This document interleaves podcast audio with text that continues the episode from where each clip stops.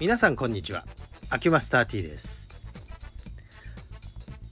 本日 DJ 界の名盤第12回目になりました。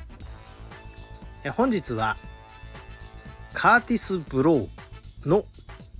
ラップですね。ごくごく初期の頃のラップなんですが一つはブレイクス。で裏面にですねラッピンブローっていうのが入ってるんですね。同じトラックを使ってるんだけどまあちょっと違う一応違う題がついてて歌詞の内容まで吟味できるほどの英語力私にはあんまりないんですがすげえ内容的に言ったら超簡単なっていうよりも超何て言うんですか？イージーイージーは違うな。うーん。いわゆるおしゃべり野郎のたわごとみたいな感じの。あなたのお名前なんての的な感じのことをつらつらつらつらと喋ってるのが初期のラップでしてあんまり思想性とかねなんかそういうことが出る前の段階のラップです。でカーティス・ブローってかなり重鎮でしてかなりもう本当にファーストジェネレーションからやってる人なんですがこの人のラップ私大好きでねあのいわゆるパーティーラップですねもうなんかこれかかるととってもノリノリで踊れますみたいなね。でたまたま私のダンススタイルが、えー、ポッピンウェーブ型なのでブレイクダンスのね。あのポッピンウェーブ型のダンスをする時にすごいこのこのオールドラップですね。ファーストジェネレーションぐらいのおしゃべりラップがちょうどいいぐらいなんで。あそりゃそうなんですよ。パーティーでねあんまり重たいなんかメッセージ性のあるラップをされてもなんか素直に踊れないみたいなね。いや昔私があと大学生の頃バイトしてたバイト先でもこの曲はよくかかったんですが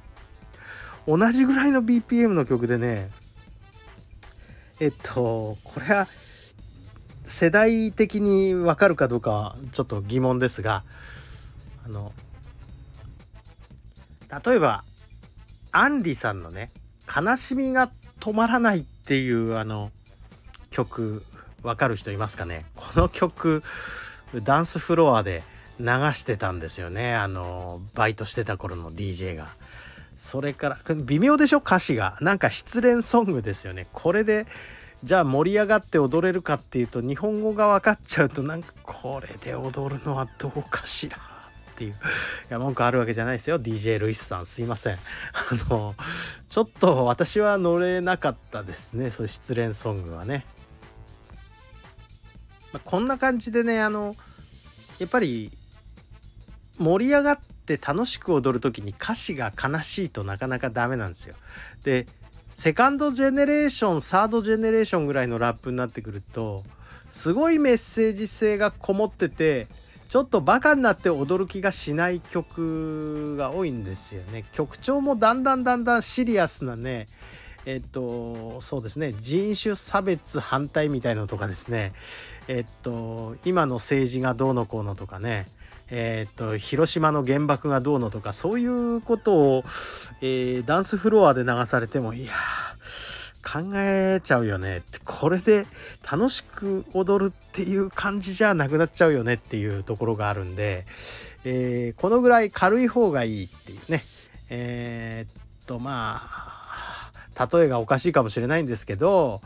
えー、みこしは軽くてバカがいいみたいな ことと似てるんですがなんせお祭り騒ぎで楽しくやる時はあバカな方がいいんですよあの歌詞は。だからあある意味あの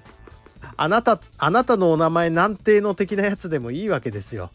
踊る時はね。だからあのパーティーラップってあんまりこう歌詞のメッセージ性は求めないんですね基本的に。むしろない方がいいっていうことなんですよ。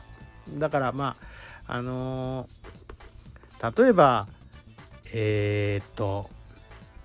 後に MC ハマーとしてハマーが出てきた頃のあのエンターテインメント性もそうなんですけどあれガチのメッセージラップ勢にはそうスカン食らったんですけどでもエンターテインメントとしてはすごいあれは良かったんですよね。重くなると楽しく踊れないっす。正直言って。まあそんなわけでえー、まあ初期のラップってそのぐらいおバカなことをこうラップに乗せて喋ってた。中でもカーティス・ブローはその中でも割とかっこいい方だしイケてる方なんですよ。そんなわけで今回は A 面のブレイクス。それから B 面のラッピンブロー。まあほとんど両 A 面と言っていいんですがこのレコードに関してはね、えー、そんな両方とも大好きなパーティーチューンのラップということで今回は、えー、DJ 界の名盤ラップの初期の代表曲ということであげました。人によってはこれじゃないかもしれないんですけどね。ということでありがとうございました。失礼します。